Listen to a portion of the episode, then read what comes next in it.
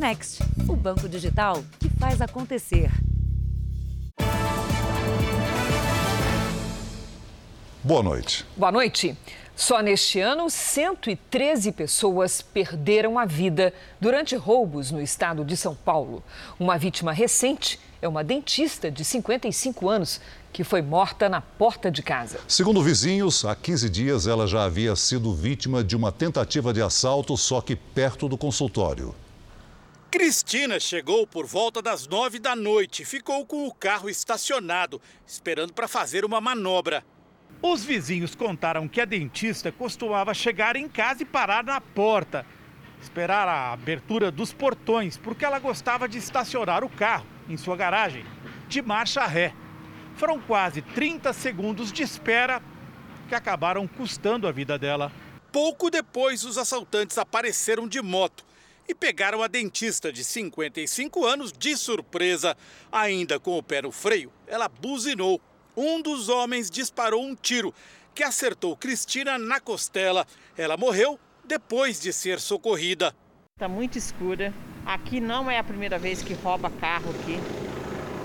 A minha família mesmo sempre vem me visitar e eu falo, sai do portão, já entra no carro e vai embora. Esta vizinha havia instalado por conta própria um refletor para melhorar a iluminação da rua.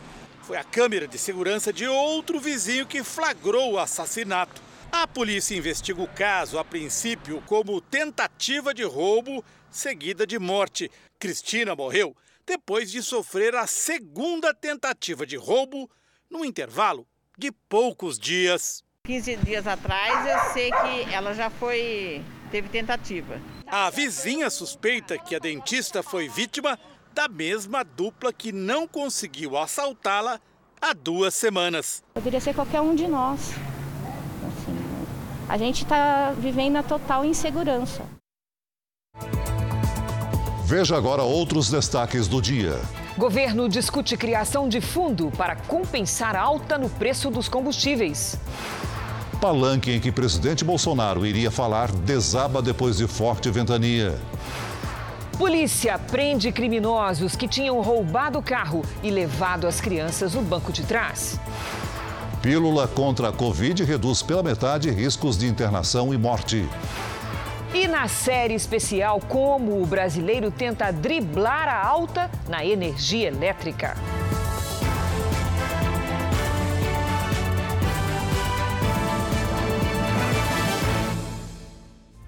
Oferecimento Bradesco. Pague do seu jeito. Curta o futuro agora.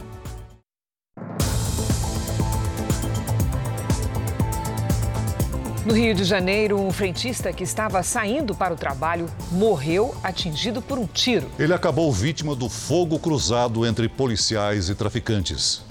Era para ser mais um dia de rotina a caminho do trabalho, mas o perigo estava do lado de fora do prédio. O frentista Bruno Leonardo Almeida, de 39 anos, se dirige ao carro dele. Sem saber, policiais e suspeitos trocam tiros. Ele tenta se proteger atrás do veículo, mas cai depois de ser atingido.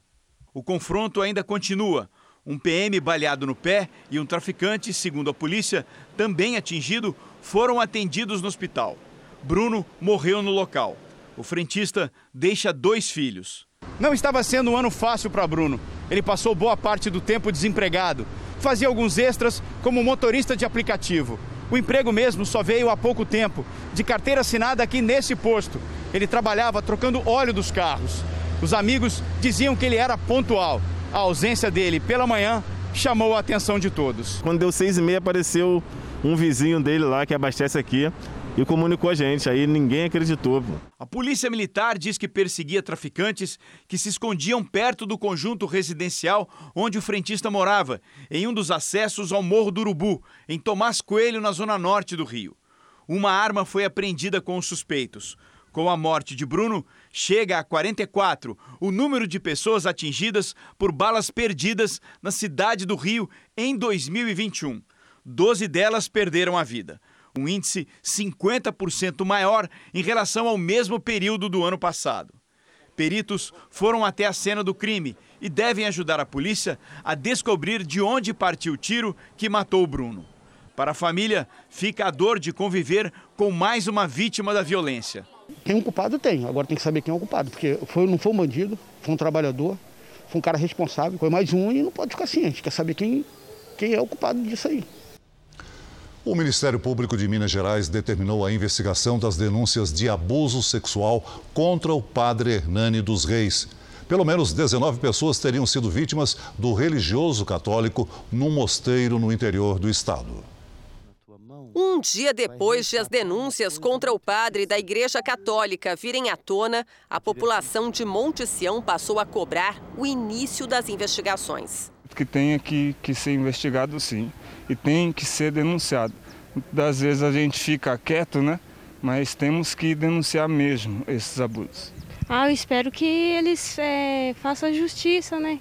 Pelo menos 19 vítimas acusam o padre Hernani Maia dos Reis de crimes sexuais e de assédio moral entre o período de 2011 e 2018. Alguns dos abusos teriam acontecido durante sessões de psicanálise neste mosteiro. Segundo as vítimas, ele atendia monges e direcionava as consultas para a sexualidade dos pacientes. Uma maneira de facilitar a suposta abordagem criminosa. Há três anos, o padre Hernani pediu para sair alegando crise vocacional. A igreja, que teria conhecimento das denúncias, apenas acatou o pedido dele. Atualmente, ele mantém um consultório de psicanálise em Franca, no interior de São Paulo. O Ministério Público de Minas Gerais informou por meio da Promotoria de Justiça de Monte Sião que recebeu e analisa o material com as denúncias de abuso. O primeiro passo foi a abertura de inquérito policial. Acusadores, testemunhas e o padre Hernani dos Reis devem ser chamados para prestar depoimento. A nossa equipe entrou em contato com os denunciantes, mas todos preferiram se preservar nesse momento e não dar declarações. É desgastante, entendeu? Tocar nesse assunto depois desse tempo todo, né? Tá bom, vamos deixar a história andar para frente agora. Tentamos mais uma vez contato com o padre Hernani dos Reis, mas ele não foi encontrado. As quadrilhas de roubos de carga muitas vezes migram para outro negócio criminoso o tráfico internacional de drogas. É, isso ajuda no uso de cargas para esconder drogas. Desta vez, os entorpecentes foram parar dentro de frutas no lugar do caroço. O galpão que guardava frutas para exportação era a fachada de um esquema milionário do tráfico internacional de drogas. Parte da cocaína estava em sacos de açúcar, mas o carregamento criminoso estava escondido dentro de mangas. A quadrilha enxertou a droga em mais de 3 mil frutas. A polpa e o caroço foram retirados e a cocaína colocada em bexigas. A fruta foi novamente embalada com a casca e o plástico.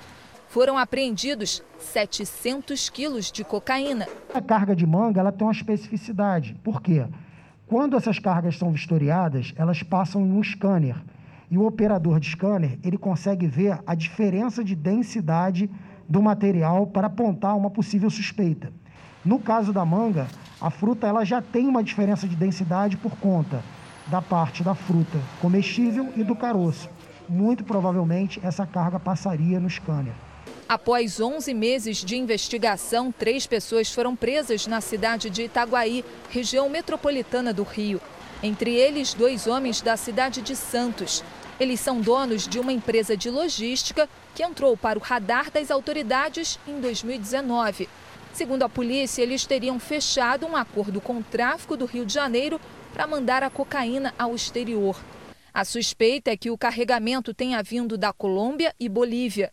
Entrou no Brasil por Manaus e chegou à cidade de Itaguaí, no Rio de Janeiro, por rodovias. O destino da cocaína seria o porto de Antuérpia, na Bélgica, e Hong Kong, na Ásia. A polícia chegou até a cocaína investigando roubo de cargas os traficantes teriam recebido informações privilegiadas de funcionários dos portos do Rio e de Itaguaí sobre a fiscalização nesses locais. A polícia já sabe que parte dos ladrões de cargas migrou para o tráfico internacional de drogas. Em vez de roubar caminhões nas rodovias, eles passaram a exportar o entorpecente que já vendiam por aqui. No destinatário final, por exemplo, na Bélgica, Antuérpia, ele chegava a um valor de 200 milhões de reais, enquanto em portos como Hong Kong, esse valor supera meio bilhão de reais, devido às peculiaridades, da dificuldade de você colocar droga nessa região da Ásia. Com o desemprego em alta, recolher lixo reciclável se tornou uma alternativa comum para conseguir o sustento da família entre os mais pobres. Mas com mais gente recolhendo os materiais, o preço dos recicláveis despencou. A consequência é que os catadores têm de trabalhar dobrado para garantir a comida na mesa. Achar o sustento ficou mais difícil. Ah, aumentou, aumentou demais a concorrência e o preço caiu bem mais. Com o aumento do desemprego durante os meses da pandemia, a reciclagem virou a única saída para muita gente. Tá muito difícil, mas eu consigo juntar um pouco de latinha. Às vezes eu juntava 100, 150, agora eu consigo juntar 30, 40. Há 12 anos, o Genaldo recolhe latinhas, ferro, papelão e tudo que encontra pela frente para sustentar a família. Às vezes ela chega a pesar quanto? Uns 600, 700 quilos. A carroça lotada é resultado de uma semana de coleta e de estratégias de quem é experiente. Hoje eu saio mais ou menos 8 horas da noite ou até 5 horas da manhã, que é a hora que tem menos carro na rua. A disputa pelo que antes ia para o lixo saturou o mercado e fez o preço cair. O quilo do papelão, que já foi vendido por R$ 1,40, hoje não passa de 60 centavos. Para comprar um pacote de 5 quilos de arroz, é preciso recolher mais de 30 quilos de papelão. Você vai com dinheiro que antigamente você vinha com duas sacolas, hoje você vem com meia sacola. Só nessa pequena cooperativa aqui em São Paulo trabalham hoje 34 pessoas. Oito a mais que no início da pandemia. Já é possível falar numa superlotação. A maior concorrência aqui e lá fora tem feito as carroças chegarem assim mais vazias. É a luta pelo papelão, garrafa, ferro, garrafa PET e tantos outros materiais. Para ganhar quase a metade, os recicladores estão tendo que trabalhar quase o dobro. A Maria já morou na rua e hoje é a presidente dessa cooperativa, que cresce embaixo do viaduto movimentado no subsolo da maior cidade do Brasil. A cooperativa chega a receber uma tonelada de reciclados por dia. Para Maria e tantos outros, o que parece apenas o lixo da cidade deve mesmo ser compartilhado. Todo dia vem alguém e dá dó, né? Porque a gente sabe, né? Que é um pai de família querendo levar o sustento para casa, né? Então fica difícil. Começou hoje em todo o país a campanha de multivacinação. Essa é uma oportunidade para que crianças e adolescentes coloquem a vacinação em dia. Para a Lívia e o Guilherme, era dia da segunda dose da vacina contra a Covid. E o Gael, de oito meses, veio junto para tomar outro imunizante, a tríplice viral. A carteirinha dele está em dia. Ele já está na escolinha, né? Daí ele pega resfriado, nós estamos prevenindo. Esse cuidado dos pais do Gael, nem toda a família tem. Nos últimos anos, a imunização contra várias doenças vem caindo no Brasil. Desde 2015, metade das vacinas do calendário infantil não atinge a meta de cobertura. Essa redução traz o risco da volta até de doenças que já tinham desaparecido com o sucesso das campanhas de vacinação ao longo dos anos. Foi o que aconteceu, por exemplo, com o sarampo. Uma queda, mesmo que seja discreta, é suficiente para fazer a reintrodução de alguma doença que já tinha sido eliminada do nosso país. A queda na vacinação em geral, que já vinha ocorrendo, aumentou na pandemia.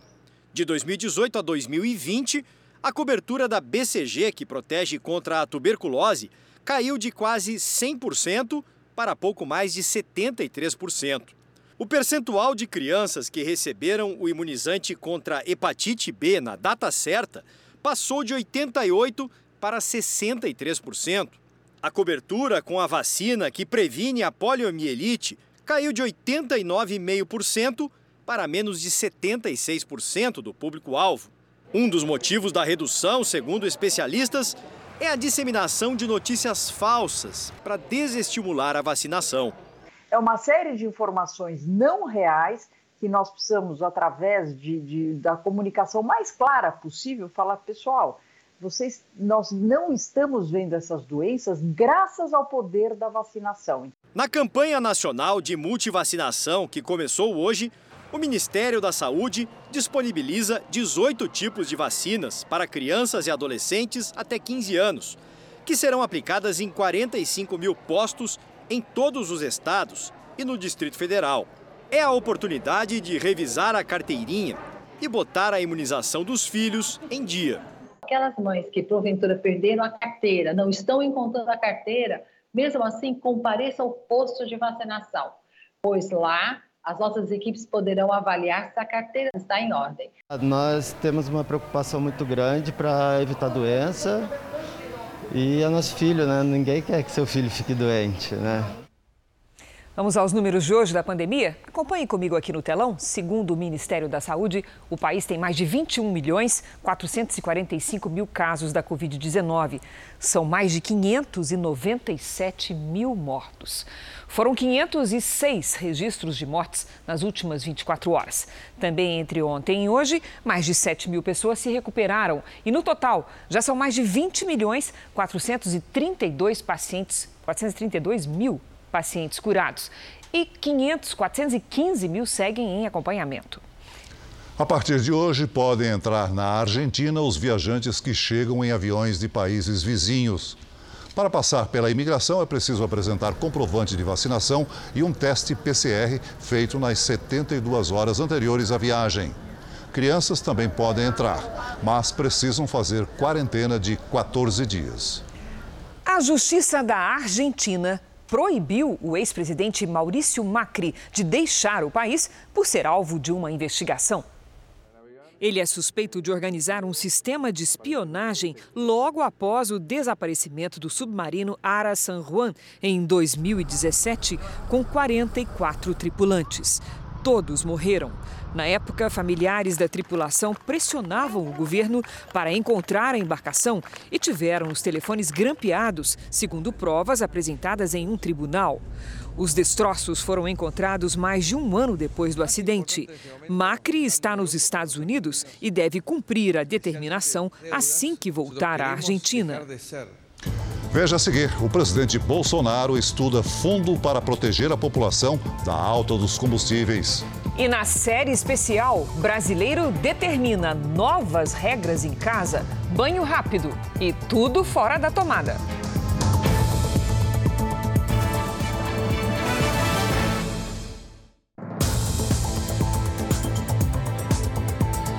O presidente Bolsonaro afirmou em Maringá, no Paraná, que se depender do governo federal, o Brasil não terá um passaporte da vacina. Mais cedo, ele estudou a possibilidade de criar um fundo para diminuir a alta nos combustíveis. Antes da chegada de Bolsonaro a Maringá, fortes rajadas de vento destruíram a estrutura montada para receber o presidente no aeroporto.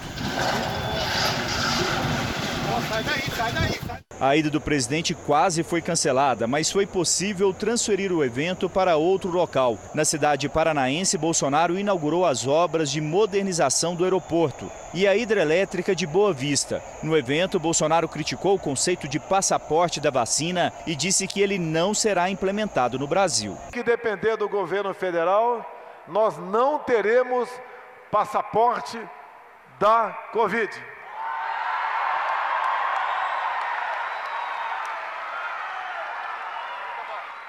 Nunca apoiamos medidas restritivas. Sempre estivemos ao lado da liberdade, do direito de ir e vir, do direito ao trabalho e da liberdade religiosa. No momento, estados e municípios estabeleceram normas que condicionam o acesso a lugares de circulação coletiva à apresentação de comprovantes de vacinação Ontem, o presidente do Supremo, o ministro Luiz Fux, autorizou essa medida na cidade do Rio de Janeiro. A maior parte do dia do presidente foi aqui em Brasília dedicada a um assunto de difícil solução: a alta nos preços dos combustíveis. O governo e o presidente da Câmara, Arthur Lira, buscam solucionar o problema com propostas legislativas.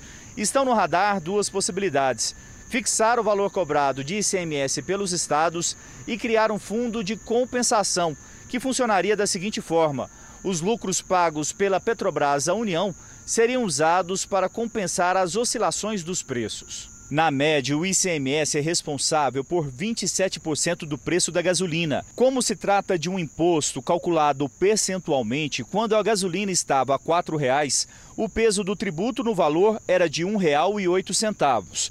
Agora, com a gasolina na média a R$ 6,10, R$ 1,64 são de ICMS. Os tributos federais, CID, PIS e COFINS custam 69 centavos. Não há na Câmara dos Deputados consenso sobre fixar o valor do ICMS dos combustíveis. A discussão ficou para a próxima semana. Bolsonaro discutirá o tema no fim de semana com o ministro da Economia, Paulo Guedes. Olha, a inflação está no mundo todo, gêneros alimentícios e de energia. E quando vem a inflação da energia, ela arrasta. Nesta sexta-feira, o governo também lançou a regulamentação da cédula de produto rural verde. A medida tem como objetivo estimular, por meio de pagamentos, o agricultor que preserva a floresta ou refloresta as matas nativas. A ideia também quer abrir mercado para empresas compensarem as emissões de gases do efeito estufa. O deputado estadual Jalcer Renier foi preso hoje em Boa Vista. Ele é investigado como suposto mandante do sequestro e espancamento do jornalista Romano dos Anjos. Cerca de 70 policiais civis e militares participaram da operação que terminou com a prisão preventiva do deputado. A casa e o escritório dele foram revistados e documentos apreendidos. Romano dos Anjos é jornalista e apresentador da TV Imperial, afiliada da Record TV em Roraima. Ele fez várias denúncias contra pessoas poderosas no estado. O crime aconteceu em outubro do ano passado. Depois do sequestro e espancamento, Romano foi encontrado com diversos ferimentos e um braço quebrado. Em agosto desse ano, seis policiais e um ex-servidor foram presos, acusados de participar do crime. A maioria dos investigados trabalhava para o deputado Jalser na época em que ele comandava o legislativo do estado. Os primeiros testes com uma pílula antiviral para a Covid-19 foram positivos, segundo a fabricante. O medicamento via oral produzido pela americana MSD reduziu em 50% a chance de hospitalização ou morte em pacientes durante a fase 3 dos ensaios clínicos. 700 pessoas participaram do estudo, que ainda não passou pela revisão de outros cientistas. O Brasil foi um dos países que testaram o remédio. A farmacêutica busca autorização de uso emergencial nos Estados Unidos. Você vai ver a seguir o desespero dos pais ao ver os filhos levados por, no carro por criminosos. E na série especial, conta de energia dobra e brasileiro vai em busca de opções para economizar.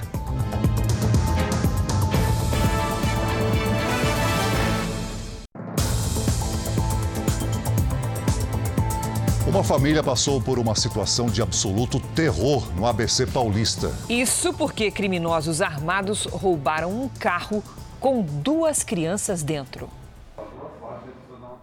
O assaltante em fuga havia acabado de roubar dois mil reais de um ferro velho.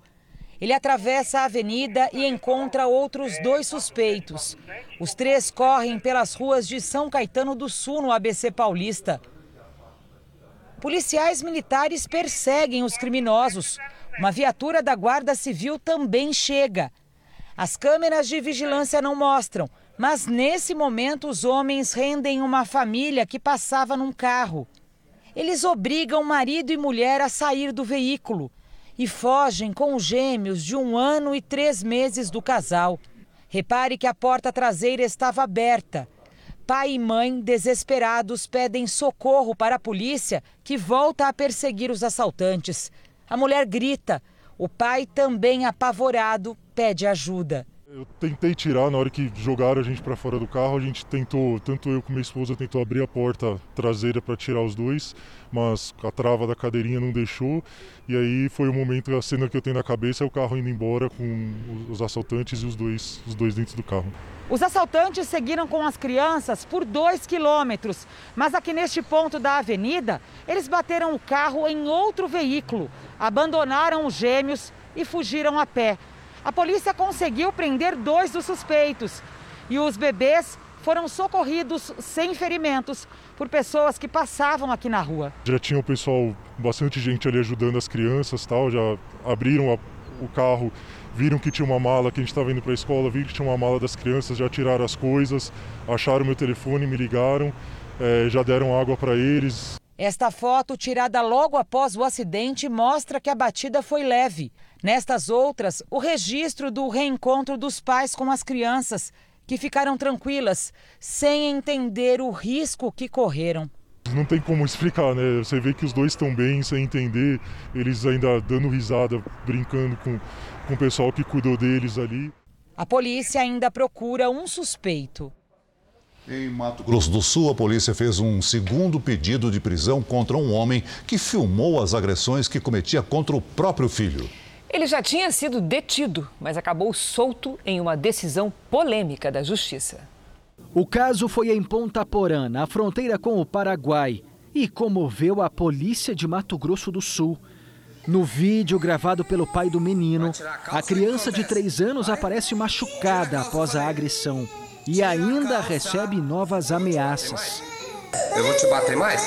Os irmãos também tinham sinais de violência. A mãe das crianças será investigada. A situação de vulnerabilidade que aquelas crianças se encontravam chocou a equipe da Polícia Militar, chocou a mim e também as, aos órgãos de proteção do município. A polícia chegou até a casa da família depois de denúncia anônima. O conselho tutelar foi acionado.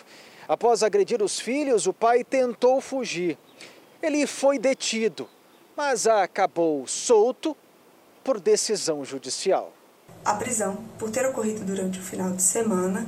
É, o juiz plantonista, ao analisar a situação, entendeu que a prisão não se enquadrava nas hipóteses legais de flagrante e é, relaxou o flagrante. Contudo, deixou de analisar a possibilidade de decretação da prisão preventiva, expedindo-se o alvará de soltura. Procurados, o Tribunal de Justiça e o Conselho Nacional de Justiça não quiseram comentar a decisão da juíza de soltar o suspeito. O menino agredido e os irmãos estão sob os cuidados de familiares e passarão por ajuda psicológica. A delegada responsável pelo caso discorda da decisão do juiz e elaborou um novo pedido de prisão preventiva. Um novo juiz já está com o procedimento, será analisado esse novo pedido de prisão e possivelmente a prisão será decretada e o autor, sim, será preso. Para essa advogada especialista em violência doméstica, o caso reforça o risco a que as crianças estão expostas. A violência contra a criança e adolescente é algo que a gente tem que coibir, a sociedade ela tem essa função é, de coibir a violência. Nós não podemos esquecer também que a omissão de socorro ela também se torna crime. Em Minas Gerais, o estudante de medicina que apareceu num vídeo agredindo uma ex-namorada pode ser expulso do curso. Ao mesmo tempo, outras mulheres também registraram boletins de ocorrência contra ele. A primeira evidência da agressão, um vídeo no exato momento do espancamento. Larga essa p... Então sai de perto de mim. Minutos depois, a segunda, sentei a mão nela, escreveu o agressor numa mensagem de celular para um amigo. O estudante de medicina, José Flávio, de 27 anos, foi preso em flagrante e liberado depois de pagar fiança de 5 mil reais. A vítima, Gabriela, de 22 anos, foi para o interior por medo da proximidade com o ex-namorado. Não tô em BH. Não tenho coragem. Tenho. Não consigo sair na rua, não consigo ir para academia. Ele tá solto. A faculdade particular onde José Flávio cursa o quinto ano de medicina criou uma comissão para analisar o caso.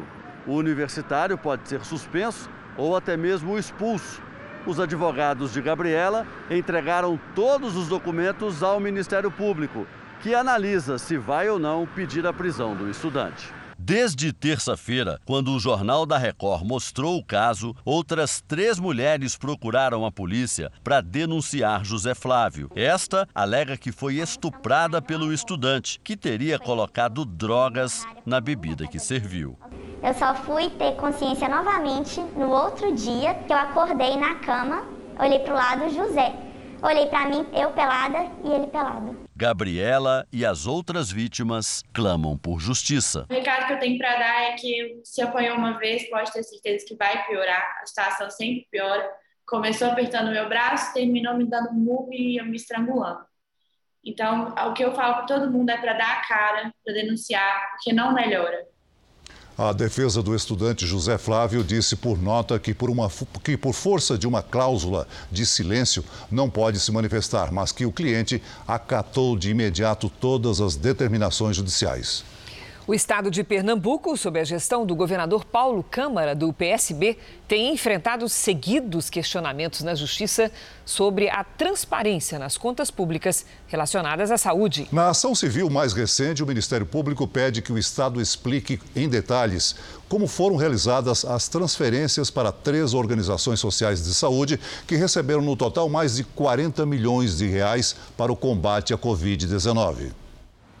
O Ministério Público Federal de Pernambuco entrou com a ação em junho do ano passado, auge da pandemia de Covid-19. De acordo com o documento, os valores repassados à gestão dos hospitais de campanha e unidades hospitalares superam 40 milhões de reais. As organizações sociais apontadas são o Instituto de Medicina Integral Professor Fernando Figueira, a Fundação Professor Martiniano Fernandes e o Hospital Tricentenário. Para o Ministério Público, a gestão do governador Paulo Câmara e as organizações não agiram com transparência na explicação dos gastos realizados no enfrentamento da Covid com recursos do Sistema Único de Saúde.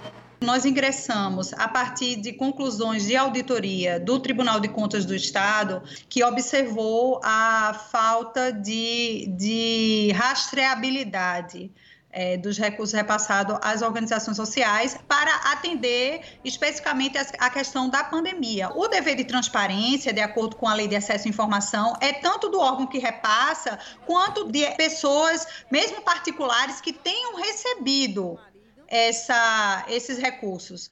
Uma auditoria do Tribunal de Contas de Pernambuco apontou que mais de 1.200 pagamentos realizados entre março e abril do ano passado, apenas 202 foram divulgados pelo portal da Transparência. Em valores de um total de 285 milhões de reais, apenas 123 milhões tiveram divulgação efetiva. A gente entende a importância da transparência, a necessidade da transparência, e ela tem que ser cada vez melhor, cada vez mais eficiente. De acordo com o Ministério Público, o governo pernambucano ainda contratou serviços de leitos de UTI no enfrentamento da pandemia em março de 2021, com contratos publicados e assinados apenas em maio. Um ano depois, vários termos aditivos aos contratos de gestão e administração hospitalares foram publicados.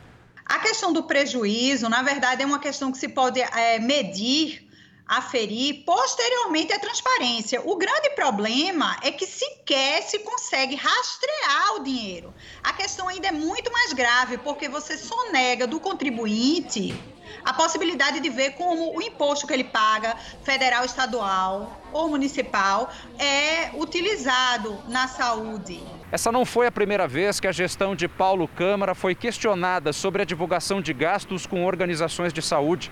Em 2018, o Ministério Público Federal entrou com uma outra ação civil exigindo informações nos portais de transparência do Estado. A Procuradoria também protocolou uma ação de improbidade administrativa contra o governador. O pedido é para que Paulo Câmara, do PSB, e o então secretário da Saúde, José Irã Costa Júnior, respondam pela suposta omissão relacionada à transparência e fiscalização dos recursos.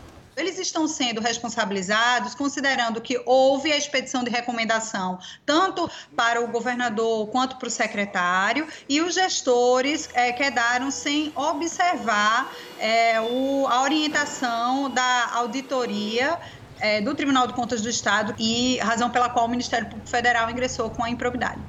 Tanto a ação civil pública de 2018 como a ação de improbidade administrativa foram extintas, sem a resolução do mérito, porque a Justiça entendeu que o Ministério Público não teria legitimidade para propor a medida. Mas os procuradores entraram com recurso e a apelação segue em tramitação. O governo de Pernambuco afirma que pauta o trabalho de enfrentamento à Covid-19 na transparência e segue os trâmites legais. A Fundação Professor Martiniano Fernandes, o Instituto de Medicina Integral Fernando Figueira e o Hospital Tricentenário também dizem que prezam pela transparência no uso de recursos públicos e cumprem as exigências da legislação. O ex-secretário José Irã Costa Júnior não foi encontrado. Semana que vem é a última de depoimentos na CPI da pandemia. De Brasília, Renata Varandas tem as informações. Boa noite, Renata. Oi, Celso. Boa noite para você, boa noite para Cris. Olha, o relatório da CPI já está praticamente pronto. O documento, de mais de duas mil páginas, deve ser lido em 19 de outubro e votado no dia 20. A ala governista também deve apresentar um relatório.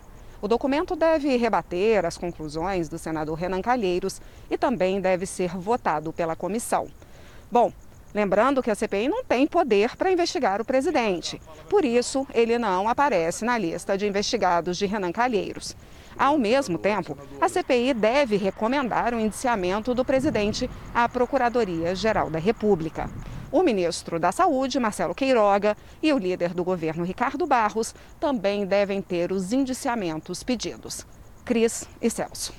Obrigado, Renata.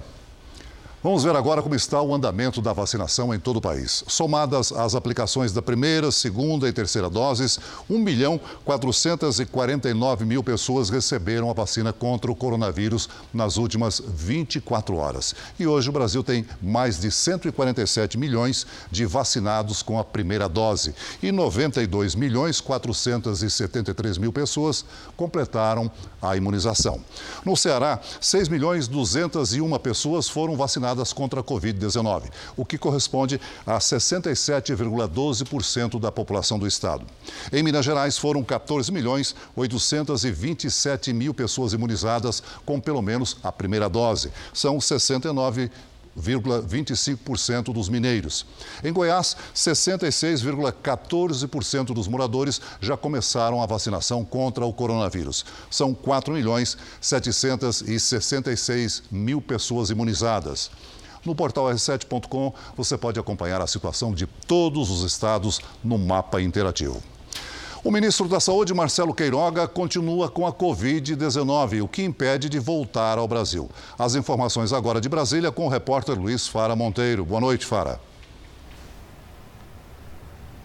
Celso, Cris, aos que nos acompanham, uma ótima noite a todos. A informação foi divulgada pelo próprio ministro. Ele está em isolamento em Nova York e fez um novo teste 10 dias após o primeiro diagnóstico de Covid-19. Numa rede social, Marcelo Queiroga disse ainda que segue trabalhando à distância para acelerar a imunização no Brasil e ressaltou que está sem os sintomas da doença. Queiroga foi diagnosticado durante a viagem do presidente Jair Bolsonaro para o discurso na Assembleia Geral da ONU. Cris, Celso. Obrigado, Fara. Vamos agora com a opinião de Augusto Nunes. Boa noite, Augusto. Boa noite, Cris. Boa noite, Celso. Boa noite a você que nos acompanha. Fora o ataque ao prédio da Bolsa de Valores de São Paulo, o MTST não promoveu uma única invasão nos últimos 12 meses. Também o MST preferiu manter recolhidas as barracas de lona preta. O fim da mesada entregue pelo governo federal a movimentos que flertam com o terrorismo contribuiu, claro, para esse adeus às armas brancas, mas nem tanto. O MST de João Pedro Stedley, por exemplo, tem dinheiro suficiente para investir na mesma bolsa cuja sede foi transformada por algumas horas em acampamento de sem-teto. Mais importante que o corte de dinheiro, no entanto, foi a certeza de que os atropeladores do direito de propriedade já não contam com o apoio ostensivo ou o silêncio cúmplice dos governantes. Hoje, invasão é caso de polícia. As visitas de Lula e Fernando Haddad a militantes do MST embutiram uma ameaça. O dinheiro dos impostos pode voltar a financiar ações criminosas. Quem busca o voto de violadores do direito de propriedade merece perder a confiança de quem não renunciou à sensatez. O governo americano mudou a regra para deportações de imigrantes ilegais. Agora serão expulsas rapidamente apenas pessoas consideradas perigosas para a segurança do país, como quem cometeu algum crime, por exemplo. 11 milhões de imigrantes vivem nos Estados Unidos em situação irregular. O governo admitiu que não tem recursos para prender e deportar todos. A nova regra também protege os que vivem há anos no país de forma ilegal. A oposição ao presidente Biden diz que a medida incentiva a imigração ilegal. A maior feira internacional de tecnologia e inovação do mundo abriu em Dubai, nos Emirados Árabes Unidos. Ao longo de seis meses, 2 milhões e meio de visitantes são esperados. O vice-presidente Hamilton Mourão inaugurou o pavilhão do Brasil que pretende mostrar as riquezas naturais do país. Um oásis brasileiro no meio do deserto árabe. Uma estrutura de 4 mil metros quadrados que irá representar o país durante os próximos seis meses. O vice-presidente, general Hamilton Mourão, foi o responsável por abrir oficialmente o centro de exposição. Essa é a praça central do pavilhão, coberta por uma camada de água que simboliza a bacia amazônica. Em volta tem 140 projetores e todo dia, quando o sol se põe, essa estrutura branca que vocês podem ver se transforma em uma gigante tela onde são projetadas imagens de todo o Brasil. O parque de exposições cobre mais de 4 quilômetros quadrados e emprega cerca de 200 mil trabalhadores. São quase 200 pavilhões espalhados por três áreas com temas diferentes. No Distrito do Brasil, o mote é sustentabilidade. Mourão afirmou que o Brasil é uma nação dedicada a esse assunto e que o Oriente Médio oferece várias oportunidades para a cooperação. A questão do mundo árabe é hoje um grande parceiro comercial brasileiro. Nós temos que avançar nessa ligação.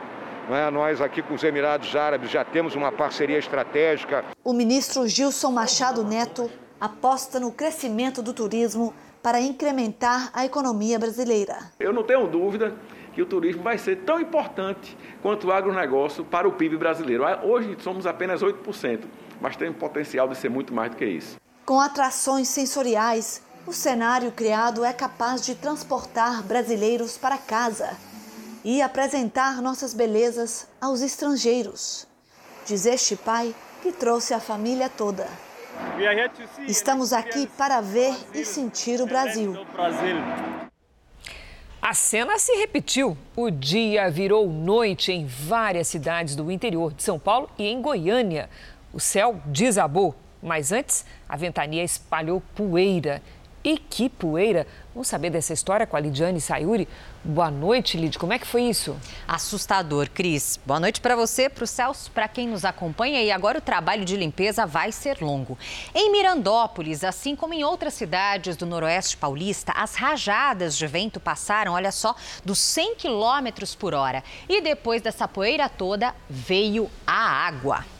E isso pode se repetir também no fim de semana, viu? Tanto as tempestades de poeira quanto as pancadas de chuva.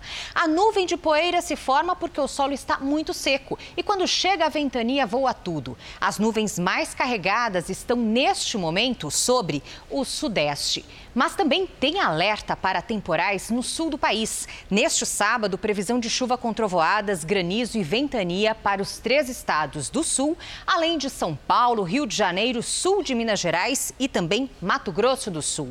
O tempo fica firme apenas no leste do Rio Grande do Sul, no sul de Mato Grosso e também na faixa que vai do Espírito Santo até o sul do Ceará.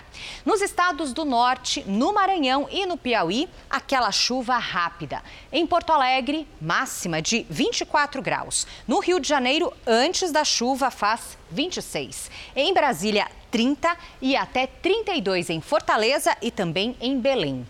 Em São Paulo, chance de temporais nos próximos dias. Máximas de 26 no sábado e de 28 no domingo. Segunda com 26 também e na terça, olha só, cai. 18 graus é a máxima. Tempo Delivery. A família de Leliane pede a previsão para a cidade de Nova Nazaré, Mato Grosso. Vamos lá.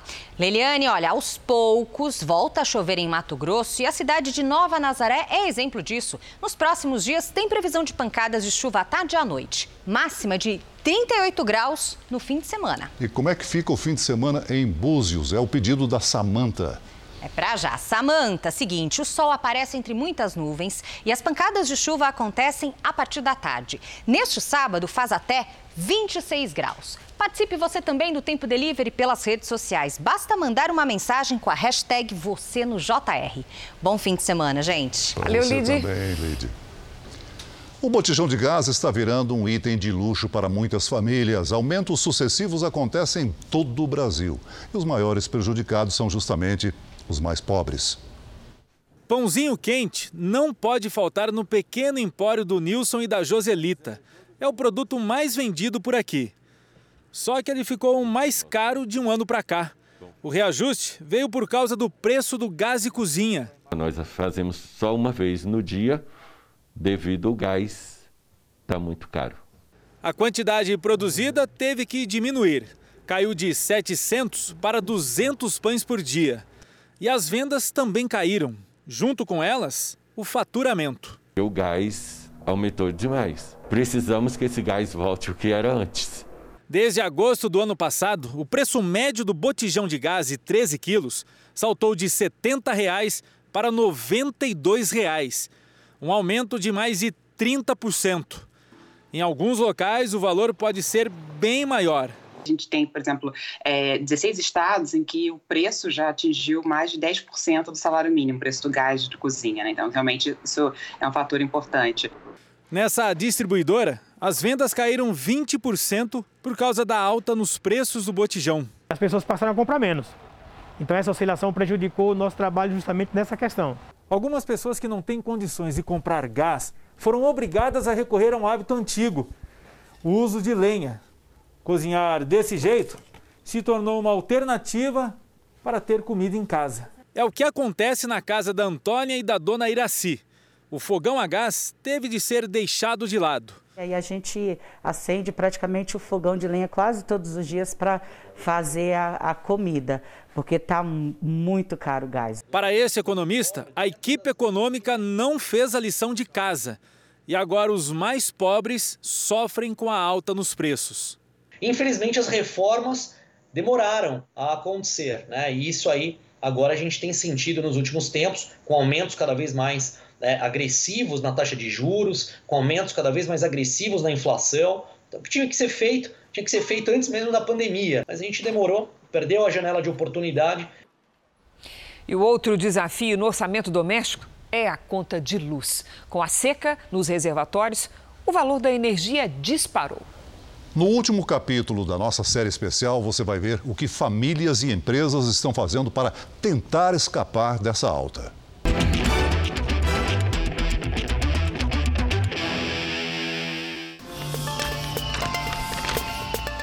Tá difícil para os brasileiros. Muito mal a gente vê a televisão, a gente não tem um ar-condicionado, só usa o ventilador, tem que ficar no escuro. A energia elétrica é um serviço essencial, mas manter a rotina tem se tornado um privilégio. Na casa da Josilene, o consumo foi reduzido ao máximo. Tá ficando puxado, tá ficando caro e não dá, né? Para quem é assalariado, não dá para pagar com uma conta alta. Eletrodomésticos viraram um artigo de luxo. Micro-ondas, computador, nem a hora do banho escapou. Os fios do chuveiro até já cortei para economizar mais a luz ainda, porque está bastante caro. 159 reais para quem ganha pouco mais de um salário mínimo e com prestação do financiamento da casa faz diferença. Primeiramente eu pago a prestação e a conta de luz. E depois o que sobrar? O que sobrar vou para o mercado. Desde o início do ano, as tarifas de energia dos consumidores residenciais subiram em média 7,15%. Reflexo da maior crise hídrica dos reservatórios do Sul, Sudeste e Centro-Oeste da história. O nível chegou a menos de 17% da capacidade. Para este especialista, as hidrelétricas foram usadas até o limite. É, se demorou muito a usar a capacidade plena das termoelétricas e também se demorou a fazer ações pelo lado da demanda, igual está sendo feito agora, de incentivo ao que os grandes consumidores reduzam o consumo de energia. Por essas linhas de transmissão passa a energia elétrica que sai das usinas e que movimenta o Brasil. Casas, comércio, indústria, praticamente tudo depende de eletricidade. E se o custo dela fica mais caro, cria uma bola de neve. Aumenta os preços e reduz o poder de compras. Joga a inflação lá para cima. Hoje, né, o mundo né, e o Brasil também está cada vez mais eletrificado. Né? Então, tudo que depende de energia elétrica é, fica mais caro. Né? Mas qual é o custo real da energia? Numa conta de 100 reais, por exemplo, a maior fatia vai para os impostos, quase 30 reais. A geração custa 27. As concessionárias ficam com 21. 11 reais são para o financiamento do setor energético brasileiro. 9 para a estrutura de transmissão, da usina até o imóvel. E 70 centavos para cobrir os custos de inadimplência. Neste exemplo, as bandeiras tarifárias ficaram de fora. A mais recente, criada em agosto, tem um valor extra de R$ 14,20 para cada 100 kWh. É a bandeira da escassez hídrica. Para a gente, a, economia da luz hoje em dia é, é um fator primordial para mantermos nossos preços em melhores condições. Neste centro comercial, na zona norte do Rio, manter os preços atrativos de revenda era essencial para a sobrevivência dos lojistas. Mas como então economizar se a energia elétrica é fundamental? A solução veio do céu. Aqui foram instaladas mais de 1.700 placas de captação de energia solar. A conta saiu de 100 mil para 3 mil reais por mês. E na contramão da inflação, agora o condomínio vai ficar mais barato. O investimento, no entanto, não é barato. E por isso, mesmo com tanto sol, a participação desse tipo de energia ainda é pequena no país. Já os moinhos de vento começam a ganhar destaque. A energia gerada pela força do vento bateu recorde no Nordeste e esse ano foi capaz de abastecer sozinha quase toda a região. A gente tem que continuar expandindo essa capacidade, porque sem dúvida alguma a eólica ela é uma fonte que permite a gente é, poupar água nos reservatórios. E nos próximos meses a conta de luz pode ficar ainda mais cara. A grande probabilidade é que as térmicas continuem ligadas e com isso pressionando mais a tarifa é, de energia elétrica. Há luz no fim do túnel mas até lá, botar a cabeça no travesseiro e dormir tranquilo está sendo um desafio. Eu fico muito na rua. Sento ali fora um pouquinho até o sono vir, vem para casa e ligo o ventilador. O ar-condicionado por enquanto não está dando.